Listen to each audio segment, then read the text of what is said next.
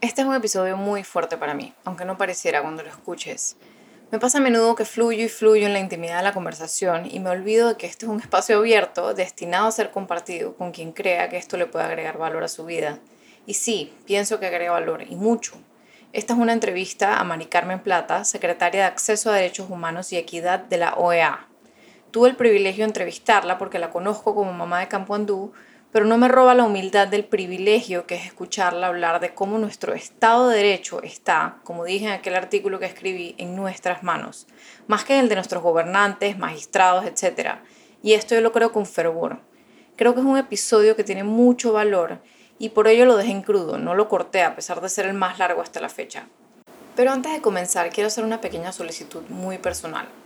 Es obvio que en este episodio expongo mi vulnerabilidad y eso me hace valiente. Yo lo reconozco porque me ha tomado mucho trabajo emocional hablar de estos temas con tanta soltura. Lo único que pido es que por favor no me lo digan, lo de que soy valiente. Es una solicitud muy extraña y como dije, muy personal. Es algo raro, interno, quizás no tiene sentido, pero siento que le roba al mensaje porque no lo comparto para generar la admiración. Lo comparto para que se unan a mi frustración y les incendie el fuego que siento dentro porque trabajemos juntos por una sociedad más justa para todos y todas. Bueno, ya no digo más. El episodio en sí es lo suficientemente extenso y tiene tanto valor que es imposible resumirles. Que lo disfrutes. Soy Annie Skilsen y este es mi podcast, un espacio para aprender juntos de crianza y aprendizaje con intención. Sentimos pasión por formar ciudadanos del mundo despiertos, conscientes, íntegros, resilientes, entre tantos otros valores y herramientas para la vida. En este podcast exploramos diferentes estrategias, teorías y experiencias que nos empoderan para seguir marcando vidas. Interrumpo antes de comenzar para contarte rapidito lo que me tiene muy emocionada. Falta todavía, pero te cuento para que lo anotes y te emociones conmigo. Voy a celebrar el primer año del podcast con un taller solo para adultos. Sí, sí, solo para nosotros. Será un espacio de introspección para realinearnos con nuestras intenciones me parece fantástico además porque es como un medio año nuevo. Me parece un buen momento para reevaluar y mirar hacia adentro. Es un sábado de 9 a.m. a 12 p.m. Te prometo una mañana inolvidable y les estaré contando más detalles en los siguientes episodios. Igual les dejo un link en las notas para que puedas hacer una pre-reserva y enterarte cuando ya saque toda la información. Y ahora sí, a lo que vinimos. Te dejo con el episodio. Hoy conmigo tengo a Mari Carmen Plata, secretaria de Acceso a Derechos y Equidad de la OEA. Ella ahorita nos va a contar la importancia de esto, porque obviamente yo pensé que iba a trabajar como en Clayton y no, es en Washington, D.C. es panameña, abogada, esposa, madre y feminista. Em, así que bienvenida, es un honor para mí tenerte acá, eh, para que ilustres mi ignorancia es grave, así que voy a hacer muchas preguntas que ah. sonarán graves, pero, pero, no importa. no, ya te darás cuenta que no, que no hay tal ignorancia y que no es tan grave la cosa, al contrario, yo creo que es un excelente punto de partida para lo que vamos a conversar. Ok, bueno, y quiero dar un poquito de preámbulo. Eh, al momento de esta grabación, hace, las, bueno, la semana pasada salió un artículo que yo, un, artículo de opinión que escribí en la prensa, eh, saqué así como rincones tenebrosos de mi alma a la vista pública porque estaba muy enojada eh, por el, por lo, por, por el, ¿cómo se llama eso? El, el, cuando a una persona le dan el, si es culpable o, o ¿cómo se llama? La sentencia, el fallo. La sentencia de Arquesio era que era no culpable.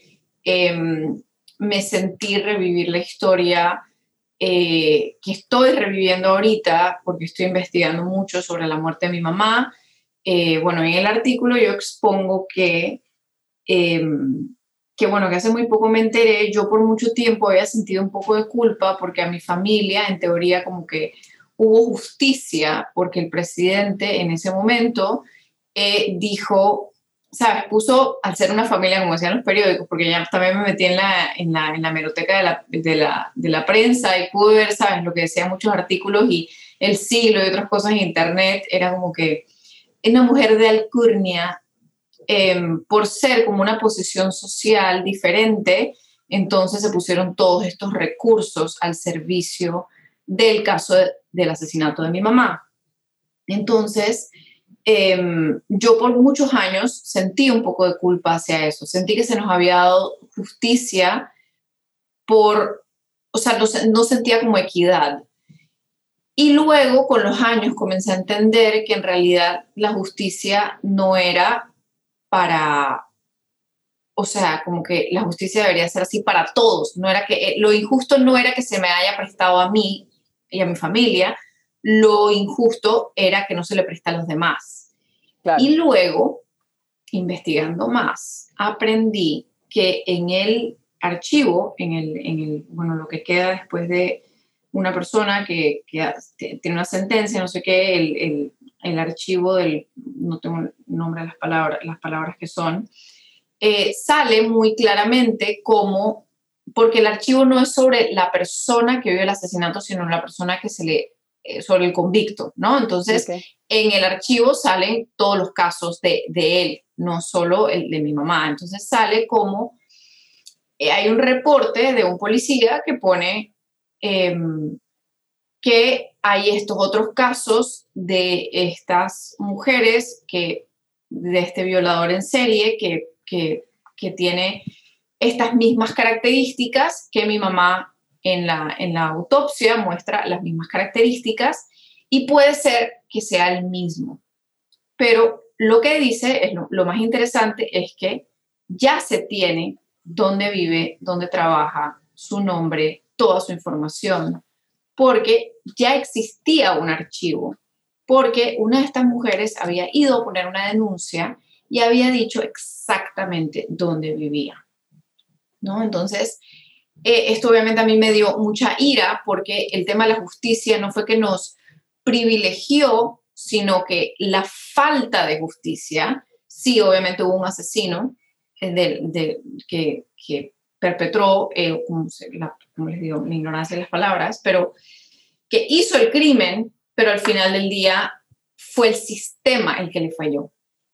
Porque si esta persona hubiese estado en la cárcel por los, crímenes que había, por los crímenes que había cometido, él estaba pedido por la Interpol porque él tenía 18 casos en Costa Rica. O sea, él ya era una persona de alto perfil, eh, pavoneándose bajo nuestras narices, dando clases de, tango en el Club Unión eh, y dando, o sea, el sistema nos falló. Em, y no a mi mamá, que fue lo que, no a mi mamá ni a nosotros como familia, sino como me explicó el, el doctor Guillermo Márquez, a nosotros como sociedad. Porque cada vez que una persona vive un crimen, eh, no sufre la persona, sufre la sociedad entera. Entonces, el sistema nos falló y sentí cuando vi esto que estaba pasando, que no soy nadie, que estoy aquí emitiendo opinión. O sea, opinión sobre un caso que de lo que he leído, eh, de, las, de los testimonios, etcétera, eh, o sea, y, y, él no es el único. O sea, hay muchas otras personas que, que, que, que, se salen con la suya dentro del sistema por amiguismos, por cargos, por etcétera. Entonces el sistema nos sigue fallando. Y entonces yo voy a estas protestas que me parecen buenísimas, pero voy a estas protestas y dicen, PRD, violador, no sé qué. Y es como que, creo que están como, están perdiendo el punto. O sea, esto no tiene nada que ver. Ojo, casualidad que, bueno, en el momento en el que estaba mi mamá también era el PRD, pues no tiene nada que ver. O sea, nuestro sistema nos falla y no importa el gobernante, nuestro sistema judicial nos falla punto, porque nosotros no lo exigimos, porque nosotros no nos genera como un asco lo suficiente como para salir a la calle como si fuera tu hermana, tu tía, tu hermana, tu mamá, tu hija, lo que sea. O sea, eh, y no nos genera asco porque estamos acostumbrados como sociedad. Em, me, eso me, me, me, lleva a un episodio, que les voy a poner en la nota del episodio, que, que, que ¿Qué es este efecto como, y perdonen el preámbulo tan largo, y después voy a dejar que Mari Carmen nos cuente a, a cabalidad todo lo que ella sabe, que, que por eso la, la, invité acá, pero ella habla como de un, eh, un invitado a un episodio, que les voy a poner en las notas del episodio, ella habla cuando, de cuando pasa algo que es como el efecto del bullying en una persona. Sabes que un bully te, te hace... Eh, tantas veces bullying que, ya, ya piensas que tú eres merecedor de ese tipo de comportamientos y te conviertes en un perfil de víctima. Entonces ella habla en ese episodio de cómo como sociedad a veces nos convertimos o, somos como que, sabes, tanto, tanto escucho, sí robó, pero, pero por lo menos hizo. ¿Sabes? Como que nos creemos merecedores de estos comportamientos y de la misma manera, y yo puse el ejemplo en el artículo del tema del queso chela, es, son cosas muy básicas, es cortarse en la fila, es pagar la coima al policía para no tener que, o sea, prefiero pagarle 20 dólares al policía que pagar 150. No. Y sí, también da ira porque uno también dice, yo pago estos impuestos y después se los roban y ta, ta, ta, ta, ta, ta. O a mí a veces eh, me da rabia pagar estos costos de aduana y pensar que va a los bolsillos de unos cuantos. Esto es un sistema que perpetúa la coima porque yo doy coima porque el, el, a donde doy, a donde iría la plata del impuesto, lo que sea, se lo va a robar a alguien. Entonces estamos como en un, en un sistema de nunca acabar, que obviamente lo que quita es la fe. O sea, quita el, la fe de que se puede vivir diferente, de que, de que sí, de que se puede vivir diferente, de que hay un mundo mejor que podemos visualizar, imaginar, manifestar. Em, y la única persona que yo conozco que tiene claro em, que esto sí es posible y de que está no en nuestros gobernantes y no solo porque claro que está, es muy importante en el voto que hacemos, sino que está en, em, en, nuestra casa. Hay un dicho que me gusta mucho que dice, no tienes que ser una estrella en el cielo, puedes ser un faro en tu hogar. Así es.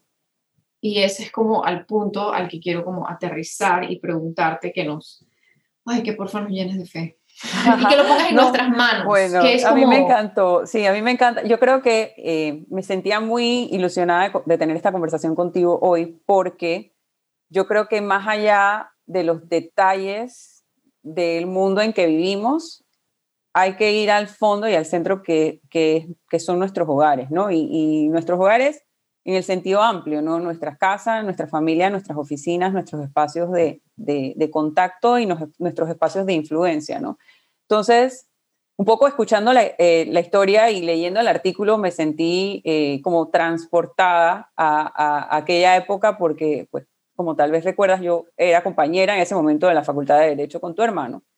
Eh, y, y, para, para, para, mí, para, para, para, nosotros, pues fue un, algo totalmente como, como salido de, de, una película de terror, realmente. Y yo creo que lo enfocamos desde una perspectiva eh, muy personal y en efecto, eh, la forma en que se dieron las cosas, por lo menos desde mi óptica o lo que recuerdo en ese momento, eh, yo, yo sentí que de alguna forma se había logrado hacer algún tipo de justicia, ¿no?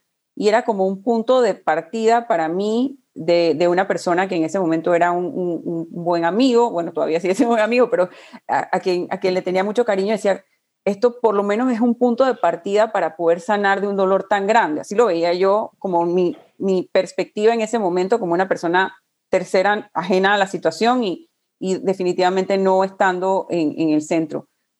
Viéndolo en retrospectiva y escuchando y leyendo tu reflexión en el artículo, que, lo que me llamó mucho la atención era eh, ese sentimiento tuyo de, de eh, o esta reflexión más bien de, de sentir algún grado de culpabilidad, viendo cómo en ese momento se pudo dar un grado de justicia relativamente ágil, como tú has mencionado, y, en tantos otros casos, particularmente algunos que hemos visto muy recientemente, pareciera como que esa justicia no está ni cerca de llegar. Y eso, e, esa culpabilidad que tú sientes, yo la equiparo un poco como con esa revisión de, nuestros privilegios, ¿no? Eh, y es un excelente punto de partida, porque revisar privilegios no es fácil, es sumamente difícil, porque es entenderse en una situación donde posiblemente el resultado de esa exploración sea tú tienes todas estas cosas y realmente tú qué hiciste para tenerlas o porque otros no las tienen eh, eh, y genera esos sentimientos de culpabilidad que habrán otros expertos que podrán manejar mucho más claramente. Que, no es, eh, lo, lo, vemos con la óptica siento yo como errada, porque, no, porque así fue como yo lo vi, o sea, lo veo como, uy, ¿qué hice yo para merecerme esto? Pero es que el ángulo no es ese, el ángulo es, esto debería ser accesible a todos. No, pero, eh, o sea, eh, es lo que es, o sea, tú te sentiste así y lo que yo quisiera es como conectarlo un poquito con esa evaluación de privilegios que en mi opinión, y, y quiero pensar que también otros lo ven así, es el punto de partida de entender que vivimos en un mundo sumamente desigual, que vivimos en un mundo que a veces le da la espalda a las personas más vulnerables y al contrario, les crea condiciones que les hace, les hace aún más difícil salir de esa situación de vulnerabilidad. Somos un mundo que no es sensible a las necesidades de quienes más necesitan que seamos sensibles y de, que, de quienes más necesitan que estemos pendientes.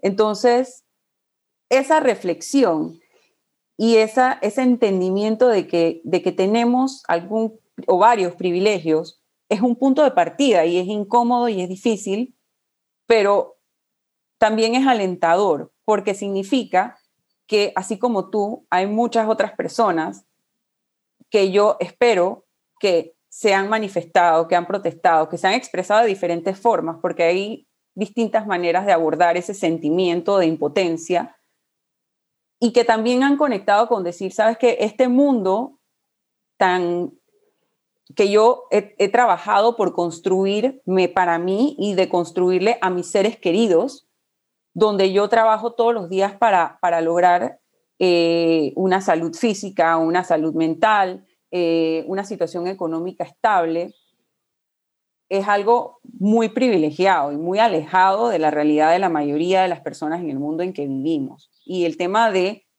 el acceso a la justicia es solamente un elemento de esta inequidad.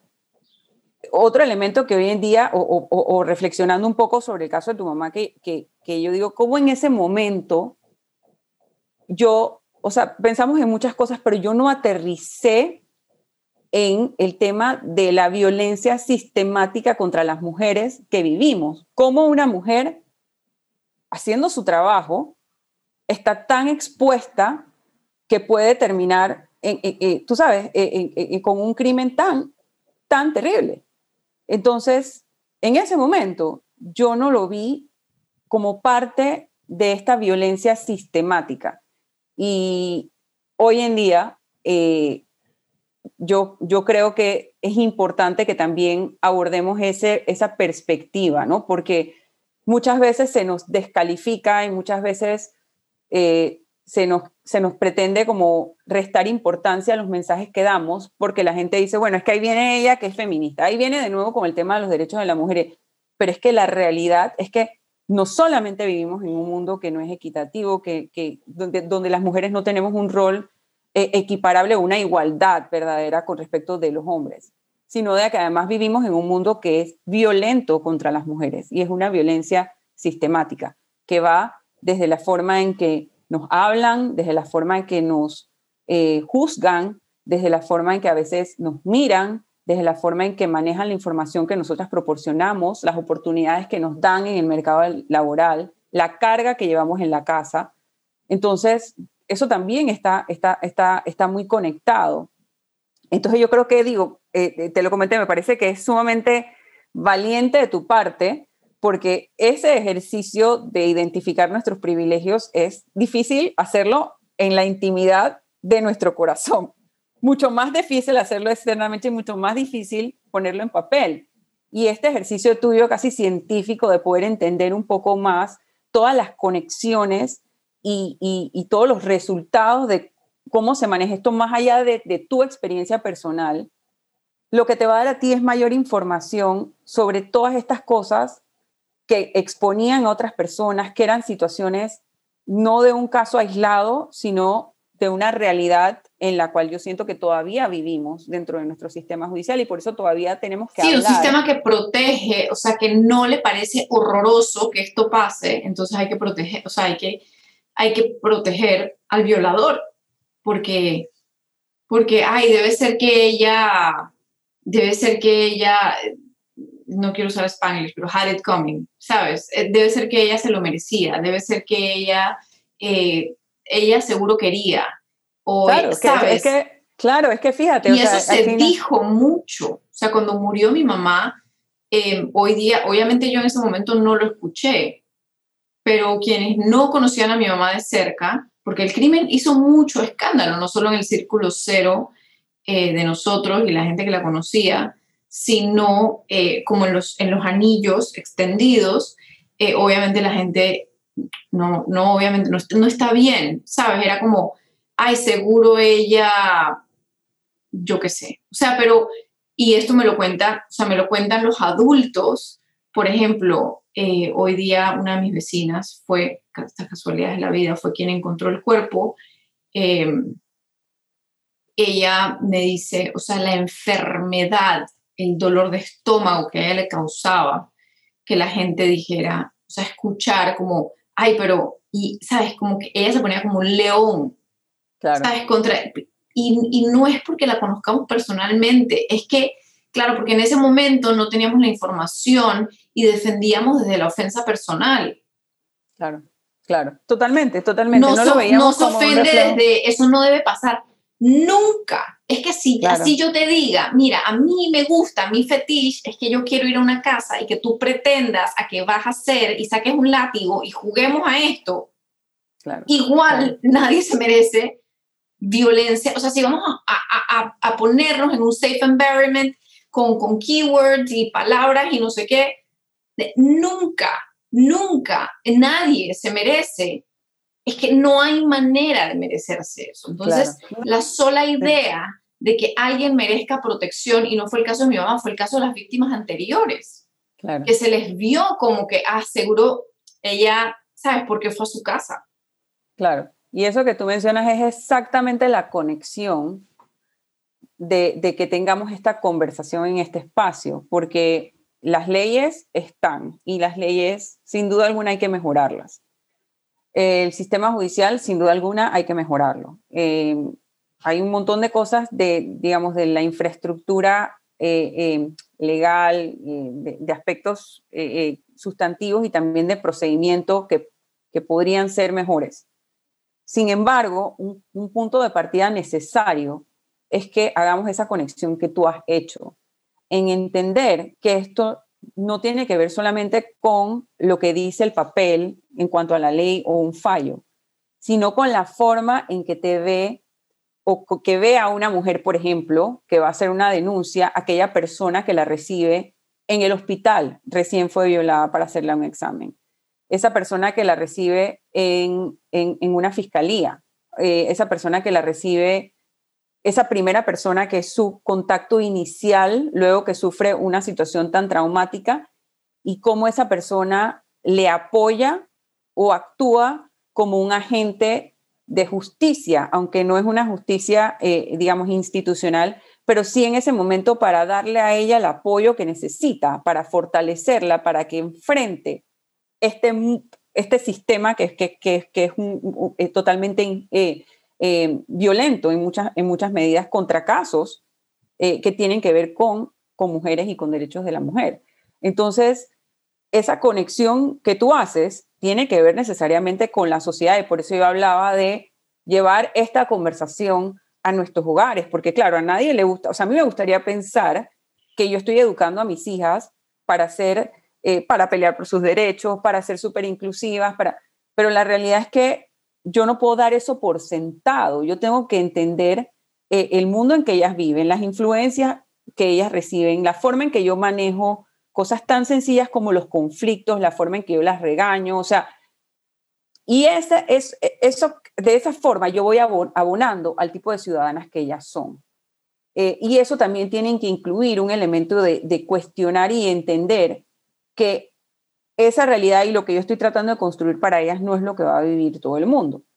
Entonces, ¿cómo desde esa posición ellas pueden encontrar la valentía y, la fuerza para decir, ¿sabes qué?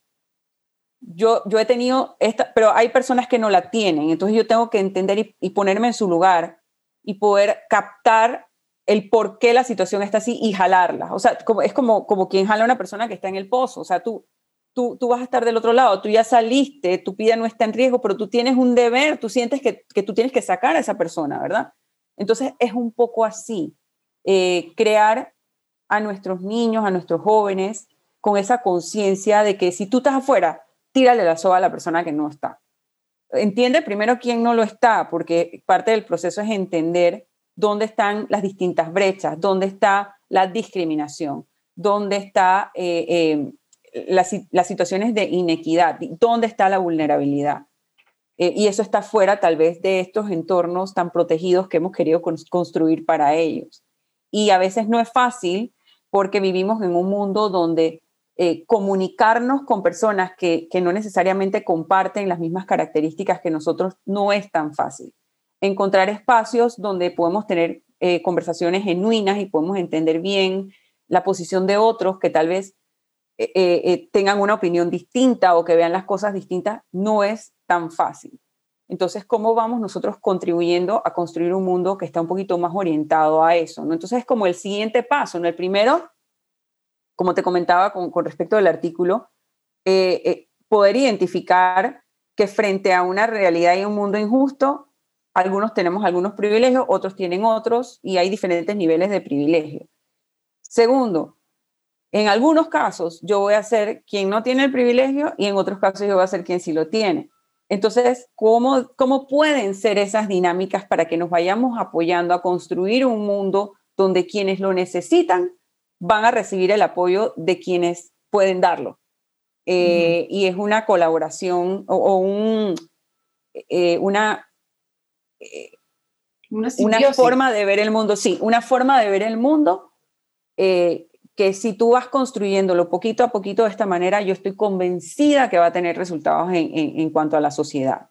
Nunca lo hemos vivido así antes, nunca lo hemos visto, yo te comentaba un poco al principio, eh, en, los últimos años, en, las últimas décadas, nosotros hemos hecho como individuos, o sea, hay como una, un lanzamiento a querer vivir una vida más saludable, a ser más conscientes de nuestra salud mental, a comer mejor, a hacer más ejercicio. Eh, y al mismo tiempo yo creo que tenemos que hacer ese mismo ejercicio eh, desde el punto de vista social.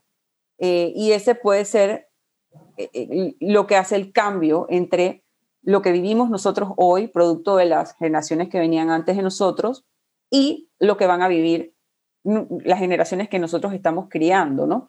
y es un poco abrir ese ámbito de, impacto que pueden tener ellos, más allá de ellos vivir bien, ellos ser felices, ellos ser saludables, a cómo de ellos lograr esta, esta, esta, esta realidad pueden contribuir con un mundo donde más personas también lo puedan vivir de esa manera.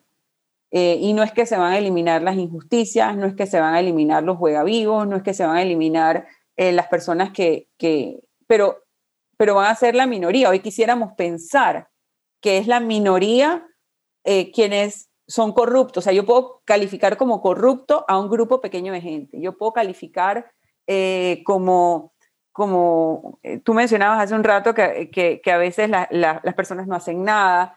podemos calificar como indiferentes a un grupo concreto de gente y siempre excluyéndonos nosotros. La pregunta es más bien, como sociedad, ¿cómo somos parte de esta corrupción, cómo somos parte de esta indiferencia eh, y cómo podemos nosotros cambiar esa forma de relacionarnos con la sociedad y cómo podemos ser agentes activos en generar cambios sociales. O sea, cómo podemos ser agentes activos y esto tiene diferentes formas. O sea, hay, eh, la protesta es una de ellas y, eh, es muy importante tanto para quien protesta como para, para efectos de visibilizar situaciones que, como sociedad nos parecen inaceptables.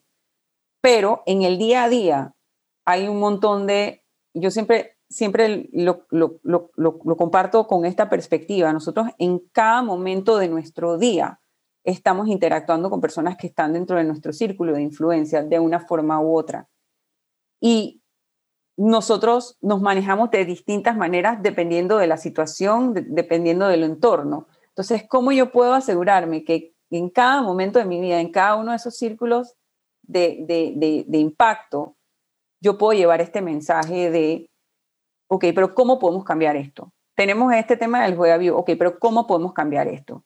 Porque, claro, es, juega vivo mal cuando es otro, pero eh, es juega vivo bien cuando, por ejemplo, yo estoy utilizando algún tipo de privilegio para acceder a vacunas o, evitar que otras personas accedan a vacunas. Este es el tema ahora mismo. O sea, ahora mismo eh, el tema de las vacunas está generando una brecha que anteriormente no existía. No todo el mundo va a tener acceso a las vacunas. Eh, hablando desde una perspectiva muy amplia a nivel mundial y eso está perfectamente presentado en muchos artículos. Pero ¿Cómo yo puedo, yo no voy a cambiar la realidad de que, de que mucha gente no va a tener acceso a las vacunas, pero yo sí puedo decidir cómo yo me voy a manejar con respecto de, la, de, mi realidad de, vacunación. Y yo sí puedo, en un momento dado, aunque sea incómodo, en un grupo social decir, sabes que eso que pasó no está bien, eso que, que, que viste no está bien. Eh, o sea, no ser solamente eh, eh, espectadores, eso también es, es, omisión. Entonces, no solamente calificar el hecho de si salimos a la calle a protestar o no, sino también de cómo nosotros somos agentes activos y, y, cómo nos paramos firmes y decimos, sabes que esto está mal. Y eso tampoco es fácil. O sea, primero, hacer esa evaluación y, reconocer nuestros privilegios a título individual es un primer paso y es súper difícil. Y renunciar a ellos, o sea, en, esa medida, porque sí, porque una manera lo que tú me estás o sea, lo que tú planteas es, o sea, yo tendría este privilegio porque puedo llamar a su satanito para que me pongan la vacuna antes, pero eh, yo voy a renunciar a ese privilegio porque no es lo justo, no es lo correcto. Bueno, es que son dos cosas distintas, o sea, son dos cosas distintas porque eh, eh, los privilegios muchas veces, o sea, son realidades y uno tiene que aprender a vivir con ellos y yo creo que parte de la, reflexión de, tener estos privilegios es decir, bueno, dentro de mi privilegio yo entiendo que no comparto una realidad similar al resto de, o algunas otras personas que tal vez no tienen este privilegio en particular. Em, en el caso que tú mencionas es un poco distinto porque eh, no es un privilegio, o sea, digámoslo bien, eh, si yo estoy saliéndome de las reglas, yo estoy saliéndome de las reglas, exacto, es, es, Eso juega vivo. Es juega vivo, es maleantería. Y, y, y, en este tema, yo creo que es bien importante detenernos un poquito porque estamos, o sea, normalizamos mucho el privilegio, no el privilegio, perdón, me, me, me, me confundí con el término, normalizamos mucho esas, eh, el manejo de ciertas influencias para adquirir ciertas cosas en diferentes, en diferentes eh, eh, ámbitos. Sí, llama talcito, él conoce a alguien que trabaja allá adentro, él nos ayuda a conseguir no sé qué para que te atiendan más rápido. Y todo el mundo lo hace. O sea, no, no, esto no tiene nada que ver eh, con ser hombre o mujer, con un, escaño social. O sea, todo el mundo va a ir en esto automático. No es, esto yo, yo conozco a la secretaria en la corregiduría, entonces llámala porque ella es la vecina de tal y cual, o sea, esto no es, no es específico o excluyente a un estado social o económico. O sea, esto es... Exactamente, entonces claro, toda cuando, la sociedad.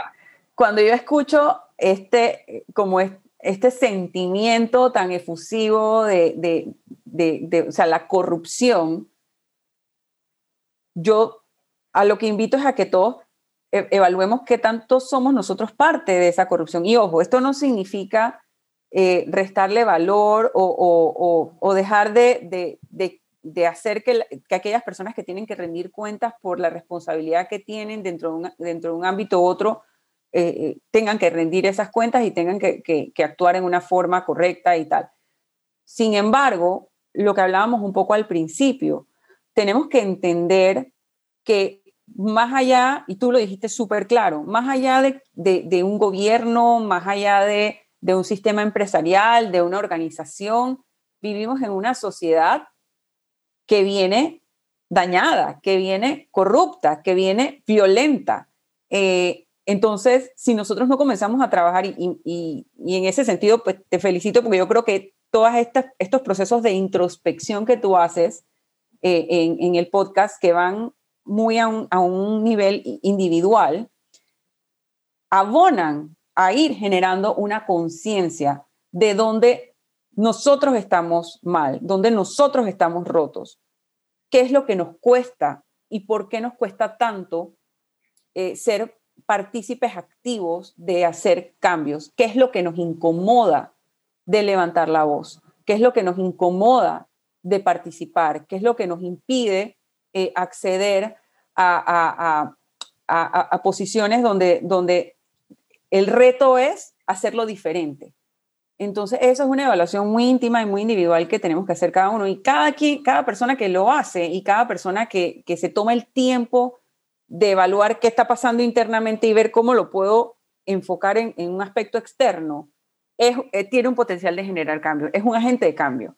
Entonces, y yo en ese sentido soy una persona súper optimista, a mí me han dicho de toda mi vida, me han dicho que yo vivo en el país de Alicia, en el país de las maravillas, la, la, la, la, la, la, eh, eh, no es fácil entender las cosas que están mal en el mundo y dedicarle tu vida desde el momento que te levantas hasta el momento que te duermes a tratar de pensar en cómo tú desde una posición pequeña puedes ir abonando a hacer que las cosas sean mejor.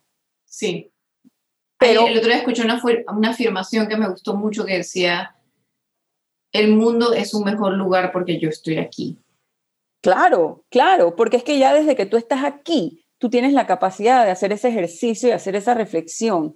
Eh, hay un libro que, bueno, estoy, estoy comenzando a escuchar, un libro nuevo que, que sacó Oprah Winfrey, que trata de, de, temas muy profundos, del trauma y todo eso, que nuevamente no es mi lo área No lo he escuchado, pero lo tengo.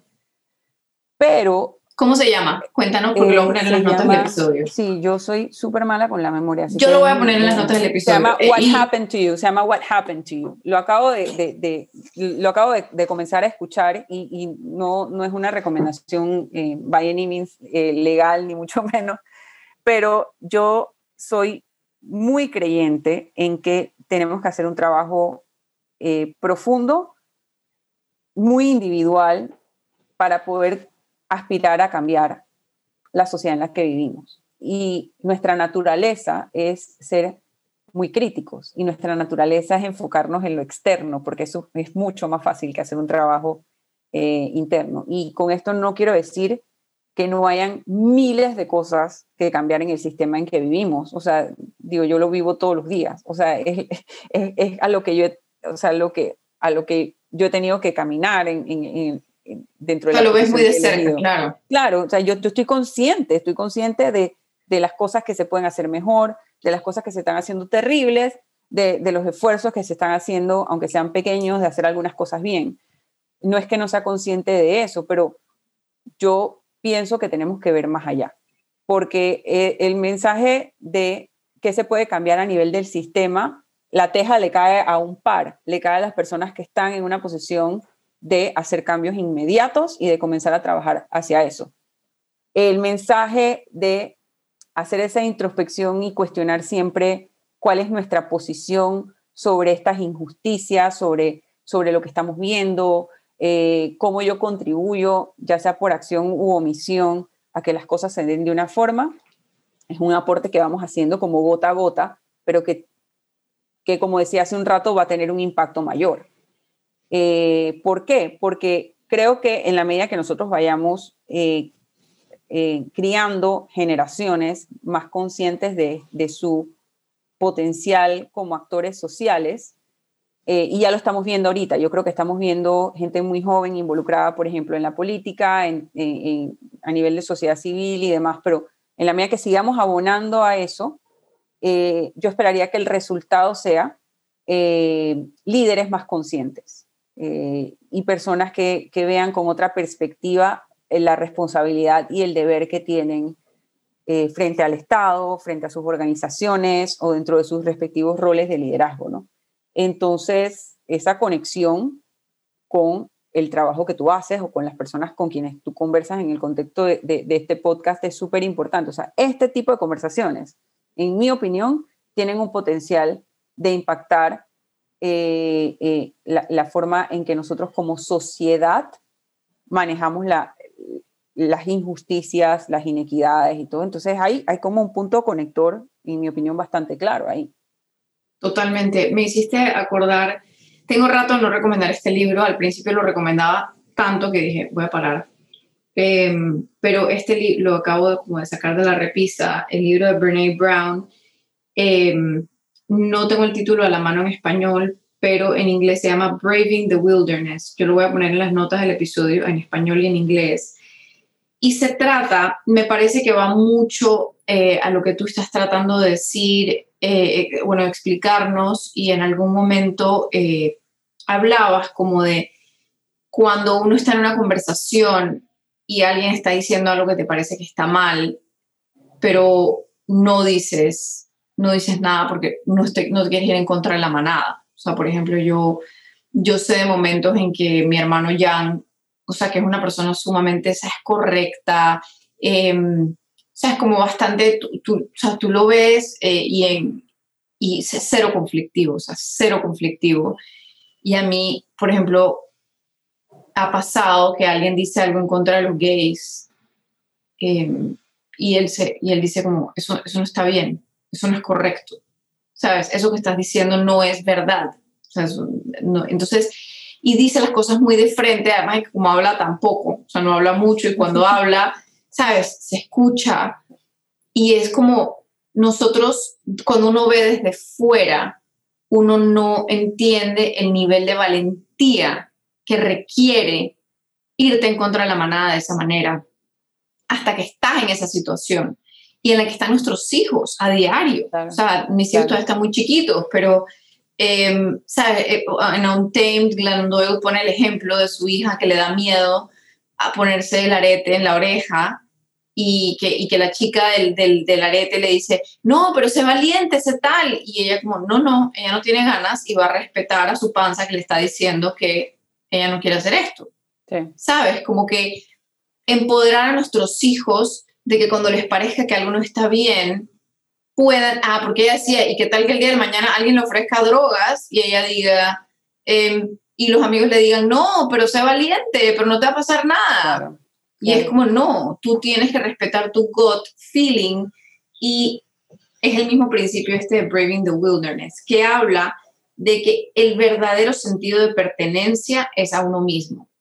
Entonces es muy difícil eh, establecer un Estado de Derecho, pedir, exigir eh, y vivirlo en nuestra casa, un Estado de Derecho, si nosotros no tenemos un sentido de pertenencia y lealtad a, nuestras, a nuestros valores. Porque ellos también van cambiando. O sea, por ejemplo, cuando yo estaba en la escuela, yo era súper, mega pro-life, estaba en contra del aborto, no sé qué. O sea, en mi primer enfrentamiento cercano a, a una situación de aborto, eh, fue como, ah, wow, o sea, esta persona debe tener el derecho de elegir qué quiere con el resto de su vida. Eh, entonces, y cambió. Entonces, no me refiero a los valores como que yo me voy a aferrar a ellos porque mi identidad está montada sobre mis valores. No me refiero a eso, como que eh, debo pararme y defenderlos a costa de lo que sea. No, pero si tu panza te dice en algún momento que algo no es correcto, que no va con tu estado de valores de la tú de ese momento, de ese minuto, de ese de ese momento ahí y tú estás dispuesto a escuchar.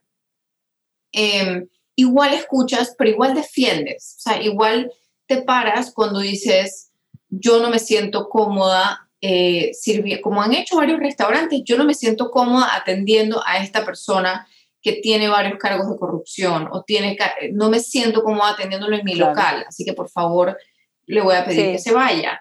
Y entonces quiero hacer el énfasis porque sé que tienes algo que decirnos que va a sumar a esto, pero realmente les recomiendo muchísimo la lectura de Braving the Wilderness de Brene Brown porque nos enseña a tener esos conflictos de una manera sana.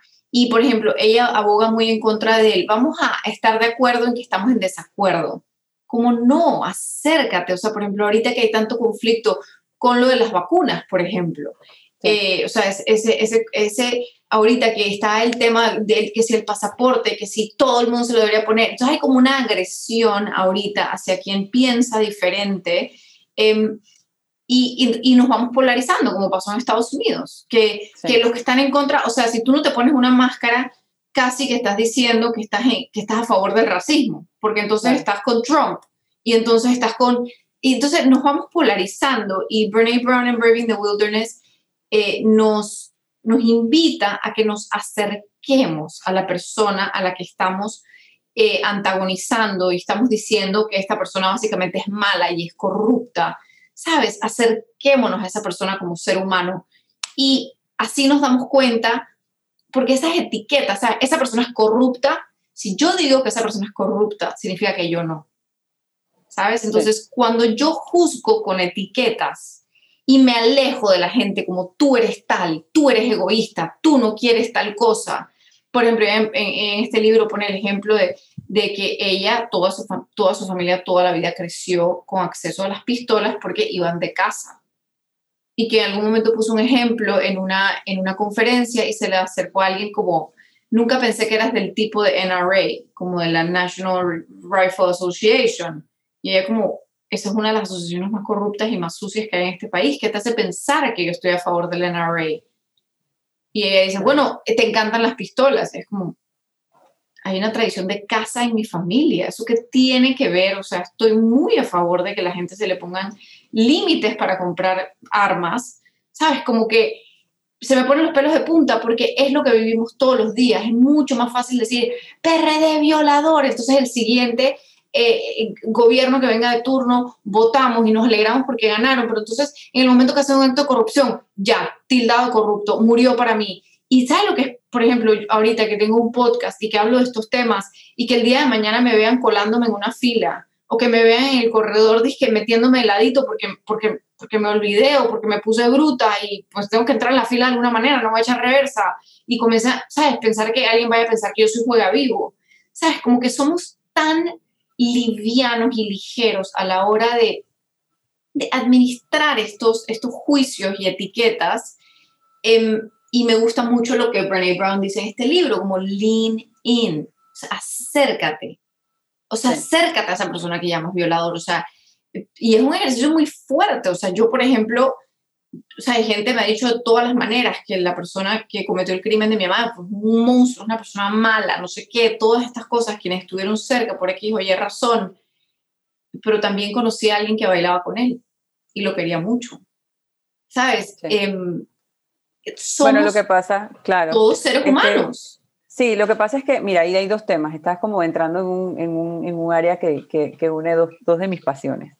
Eh, primero el tema de la, polarización que vivimos hoy en día. Eh, tenemos una sociedad que, definitivamente es muy eh, adepta a, crear como imágenes de lo que somos, o sea, quiénes somos, a, a qué bando pertenecemos casi.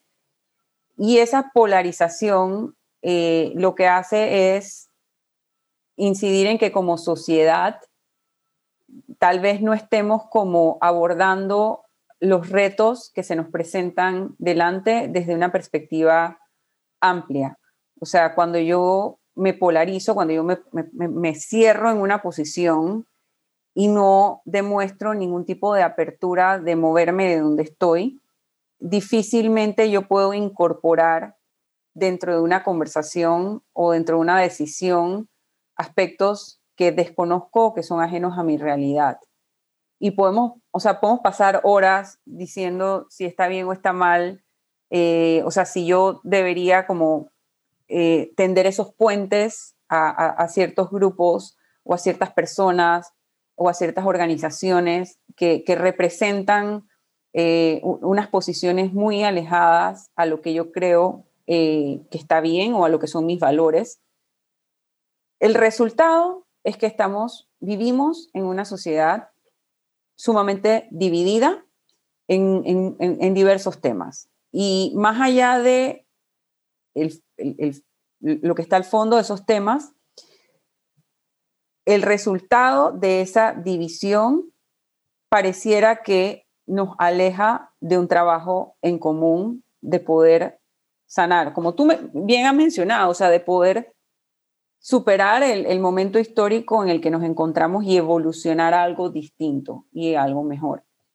Yo quiero pensar que el hecho de que las mujeres estemos muy activamente reclamando nuestros espacios eh, de liderazgo y nuestra, amplificando nuestras voces, podría ser un punto de partida para cambiar un poco esta dinámica, porque siento que para muchas mujeres no es cómodo estar en esta polaridad y no es cómodo eh, ver un mundo que se está como destruyendo y perdiendo como la visión de hacia dónde tenemos que ir eh, todos juntos para poder construir algo mejor. Parte del problema que yo veo eh, o la dificultad que yo veo de poder crear esos puentes es nuestra incomodidad con el conflicto. Y, y, tú hace rato mencionabas el caso de tu hermano. Yo creo que una persona que por naturaleza sea una persona callada, tal vez, no necesariamente es una persona aversa al conflicto, o sea, no necesariamente es una persona que no se siente cómoda con el conflicto, sino que es una persona que posiblemente aborda el conflicto de una forma diferente.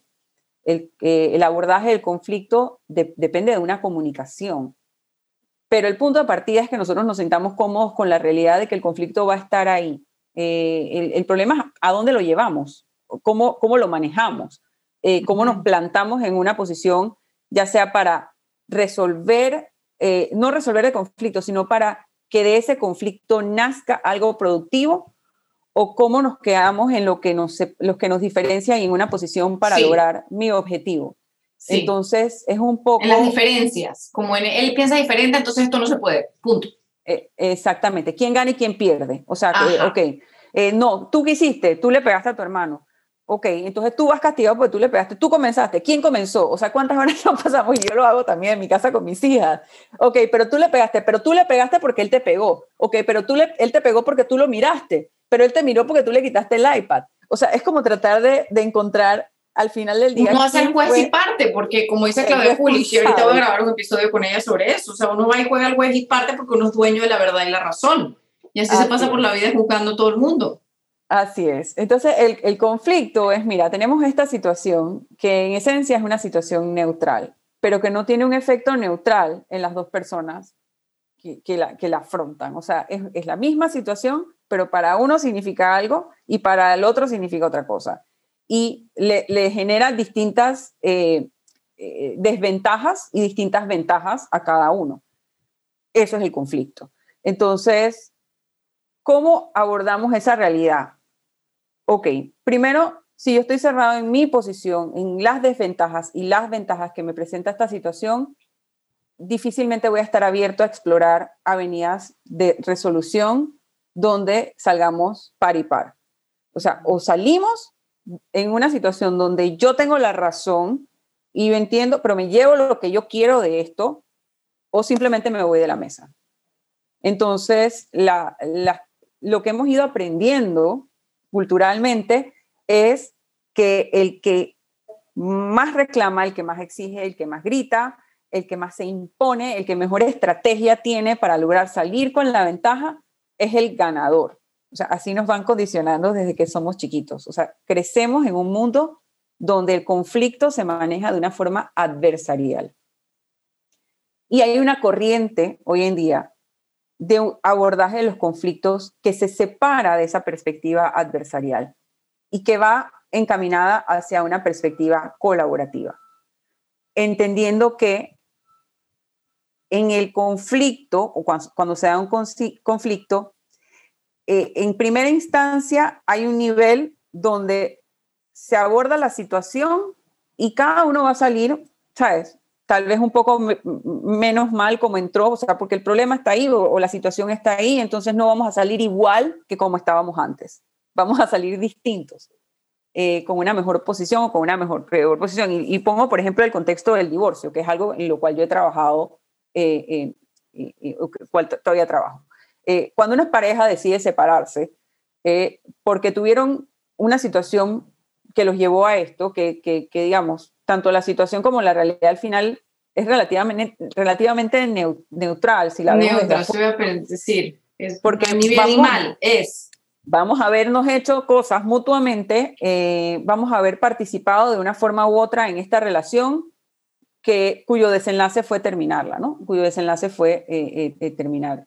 Entonces, claro, yo no puedo volver a la realidad que teníamos cuando estábamos casados. Es una nueva realidad la que tenemos que construir desde el punto de vista emocional, desde el punto de vista de apoyo a nuestros hijos y desde el punto de vista económico. O sea, yo voy a tener que acostumbrarme a manejar a mis hijos solo, vivir, llegar a una casa solo o sola, dormir solo o sola, perder a esta persona que era como mi compañero para toma de decisiones o mi aliado en toma de decisiones, eh, porque ya no vamos a poder tener esa, esa, esa dinámica y definitivamente entrar en una situación económica donde va a haber una duplicidad de gastos en muchos aspectos.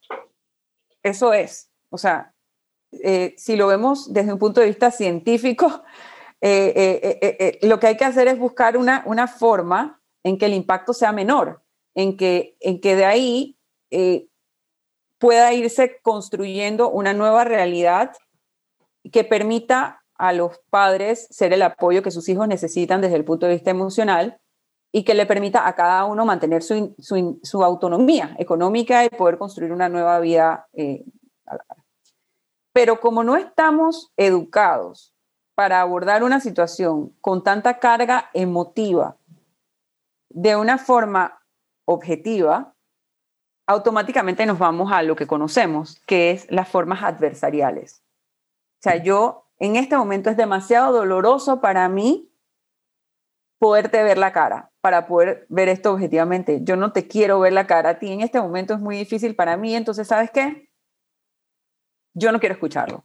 Yo simplemente quiero salir de esto, que lleguemos a una solución, te voy a mandar a mi abogada para que hable con tu abogada y resolvemos este tema y ya, o sea, eh, te mando un chat para que me mandes la cuenta de los niños que tienen que ir a la terapia y los mandamos a su terapia y en, un par de tiempo lo superamos. Y habrán quienes te dirán, pues mira, yo crecí con una realidad así y, estoy muy bien y me fue bien en la vida. Sí, es, es verdad. Es verdad. Pero más allá del ejemplo del divorcio, es la dinámica, lo que quiero eh, como visibilizar es la forma en que nosotros abordamos los conflictos, lo que es natural para nosotros frente a una situación dolorosa, eh, o, frente a una situación eh, que, implica cambios tan profundos para nosotros. Entonces, frente a una sociedad polarizada y una realidad que crecemos eh, educados en un sistema adversarial, las expectativas son, o sea, son, son, pocas, o sea, lo que, es triste, es triste, ¿no? Entonces, dos cosas, volviendo nuevamente a cómo yo comienzo poco a poco abonando a esto eh, dentro de mi ámbito de influencia. Comenzar a sentirnos más cómodos con el conflicto, entender los conflictos como neutrales, entender que van a haber personas que no van a opinar igual que nosotros y que vienen de una realidad totalmente distinta a la nuestra. Y que, tienen una realidad, o sea, son un ser humano de carne y hueso que aparenta no sentir por X o Y razón pero siente, o sea, sí siente, a, pesar de que de repente tapa esas emociones, pero ahí están. Como claro, que pero, hay que humanizarnos, hay que humanizarnos. Todo, exacto. Por un lado tenemos que humanizarnos eh, y en los casos un poco más extremos, por ejemplo, en el caso que tú mencionabas, eh, hay, eh, por ejemplo, existe lo que se conoce como la justicia restaurativa y, el objetivo de la, de la justicia restaurativa es que la víctima, de alguna forma, mm, la premisa es que la víctima no necesariamente se va a sentir o, lo que va a querer eh, o va, a sentirse apoyada en su proceso de sanar eh, con una condena eh, a la cárcel de esta persona. Hay diferentes situaciones y hay diferentes casos y es que es como un tema súper amplio, pero en algunos casos quien, quien ha sido víctima o quien ha sufrido de la mano de otro necesita otras cosas para ese proceso de, sanar. Entonces, podemos irnos a seguir lanzando condenas y seguir generando un sistema eh, criminal y, un sistema penitenciario con, con, las realidades que vivimos hoy en día. O podemos hacer un esfuerzo, no en todos los casos va a funcionar, pero en algunos casos por ver eh, una realidad un poco distinta, donde se pueda crear un contexto que ayude a la víctima a, recibir del proceso lo que necesita para un proceso de sanación, para comenzar con un proceso de sanación y a la vez permitir un espacio para escuchar y entender la situación del victimario.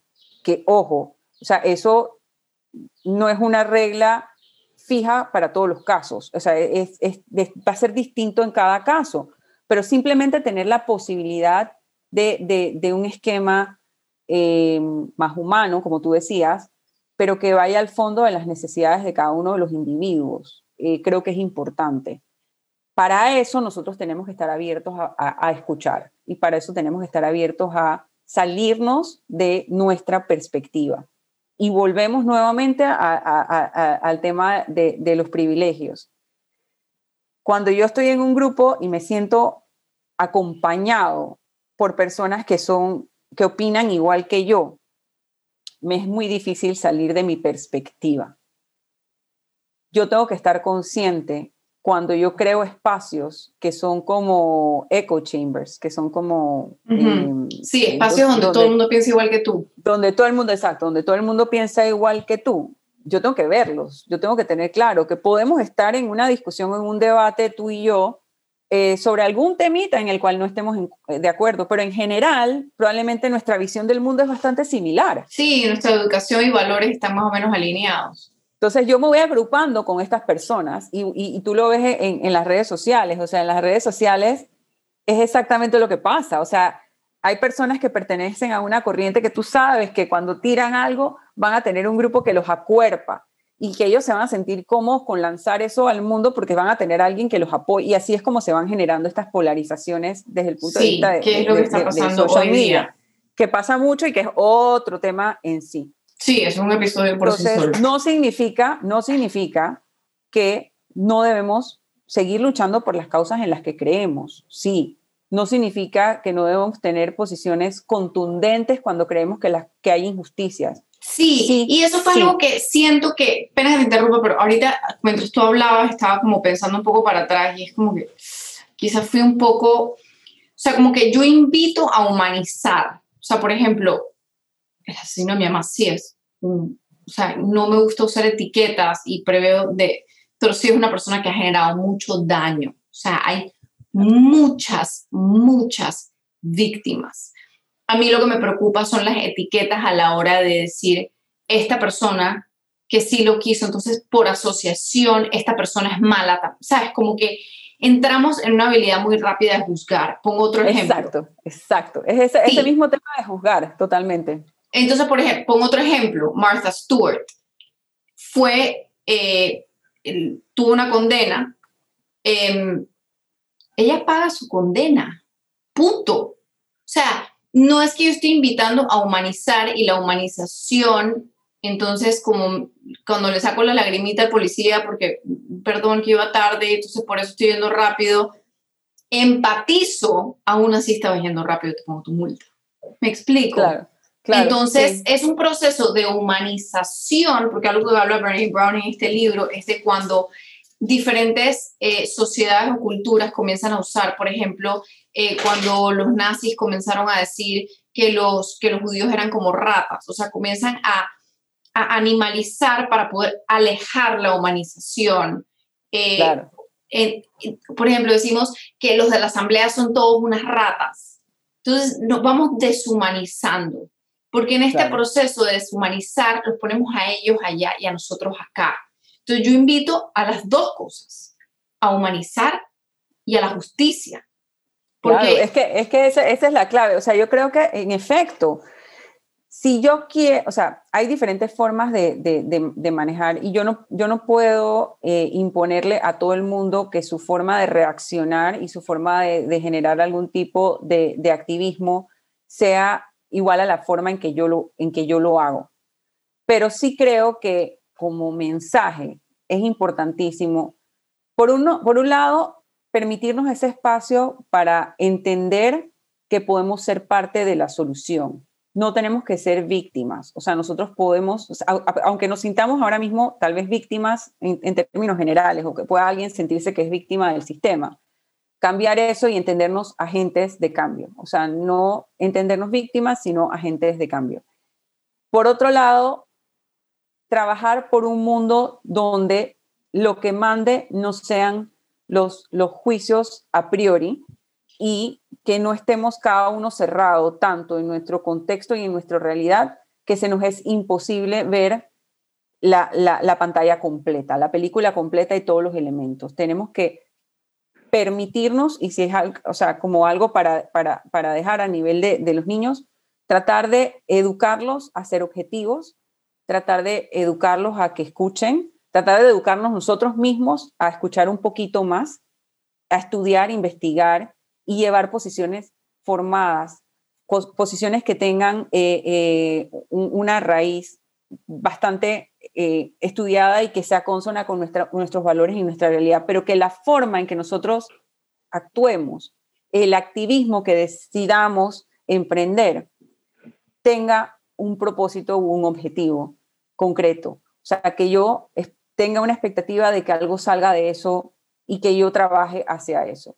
No simplemente seguir la corriente, sino hacer un trabajo muy individual, eh, entender que no todo el mundo va a manejarlo de la misma manera, pero que todos podemos incidir en hacer cambios específicos y eso es, es multiplicador. 100%, 100%.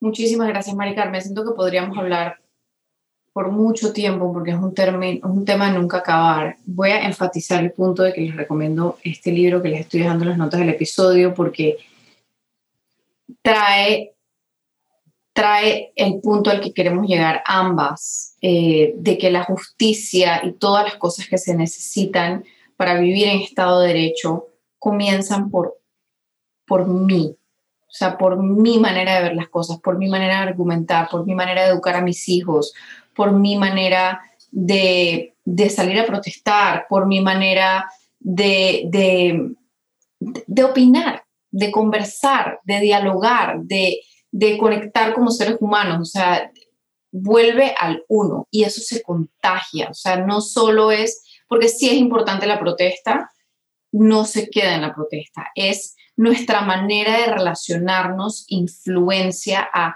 sea, la manera en que como tú eres se contagia. A mí me pasa en mi oficina, en mi trabajo, em, me hace preguntas la nana de mi hijo sobre, sobre temas de las emociones, sobre temas de, o sea, eso, eso que a uno le da bienestar y lo hace sentir bien y lo hace estar en balance y centrado, se contagia y genera un genera más de lo bueno, punto. Lo que pasa es que eso hace menos bulla, pero sí hace, o sea, sí tiene un impacto. Entonces, muchas gracias, Mari Carmen, que te vaya muy bien en tu... Sé que ya estás en tu puesto, pero sé que sigue evolucionando y, Gracias. no, yo te dejé, bueno, te dejé también algunas recomendaciones de libros y te, te, te, recomendé ahí para que las pongas también en el episodio. Y yo creo que es importante que sigamos eh, estudiando y aprendiendo sobre, sobre las personas sobre, sobre aquellos temas que realmente consideramos que pueden mejorar, eh, buscar las vías hacia el cambio, eh, aprovechar los espacios de liderazgo que tenemos y a los que tenemos el potencial de acceder, entendernos como agentes de cambio, como mencionaba hace un rato, pero al más alto nivel dentro de la esfera que, que, que, nos desenvolvemos cada uno. Eh, y, manejar ese, esa, eso, ese rol con responsabilidad, ser responsables de la forma en que nosotros manejamos eh, esa decisión de, de, lograr cambios y que los cambios sean más allá de mi entorno, más allá de mi realidad, más allá de mis necesidades eh, y que aporten a, una sociedad más equitativa. Y, y, por otro lado también em, eh, entender que esto es un, proceso, que es una carrera de, de, resistencia, no es una carrera de velocidad, que este es un trabajo de todos los días y que si o sea, mi, mi, mi, objetivo con esta conversación es simplemente que ojalá quede como alguna chispita encendida en alguien que, es, que decida como seguir eh, constantemente trabajando hacia un mundo más justo, eh, más consciente, más sensible, más empático, más humano. Y eso va a ser parte de lo que va a contribuir a que la estructura y el sistema con el tiempo vaya mejorando poco a poco. Hay que seguir apoyando a aquellas personas que, se toman la iniciativa de lanzarse a, posiciones de, participación política. Eh, hay que seguir apoyando a aquellas personas que dentro del sistema tratan de hacer las cosas bien. Hay que seguir creyendo en la institucionalidad, en que podemos construir una, nueva institucionalidad si no estamos de acuerdo con, lo que vemos hoy en día. Eh, y, y primordialmente donde las mujeres tengamos un rol y que con nuestras cualidades y nuestras características podemos aportar de una forma distinta a construir un mundo mejor. Entonces creo que, eso es lo que, lo que yo te dejaría ahí como, como un last thought. y te agradezco por haberme invitado. Me encantó no, esta conversación. Un honor, un honor, un honor tenerte acá. Entre los libros que ella recomienda, eh, recomienda Feminism is for everybody. Me gusta mucho ese concepto porque las más machistas somos nosotros las mujeres, somos las que perpetuamos el sistema. Pero bueno, muchísimas gracias y hasta la próxima. Acuérdate de compartir este episodio con alguien que creas que le pueda interesar. Es un tema universal, muy importante y te pido que porfa lo recomiendes y lo compartas. Que tengas un lindo día. Cuídate mucho, un beso. Gracias por escuchar mi podcast con intención. Recuerda que en las notas de este episodio puedes encontrar todos los detalles con links a las recomendaciones, otros podcasts, libros y el contacto de los y las entrevistadas. Si te gustó este episodio, suscríbete, déjame una reseña o, así con mucho amor, te pido que me ayudes a llegar con intención a más personas, compartiéndolo con alguien que creas que le pueda interesar. También me encanta que me escriban con sugerencias de entrevistas o con algún otro tema al que quieras aprender más. Sígueme en Instagram en ani.esc o directamente en mi página aniesc.com, donde publico más sobre educar, formar y vivir con intención. Hasta la próxima.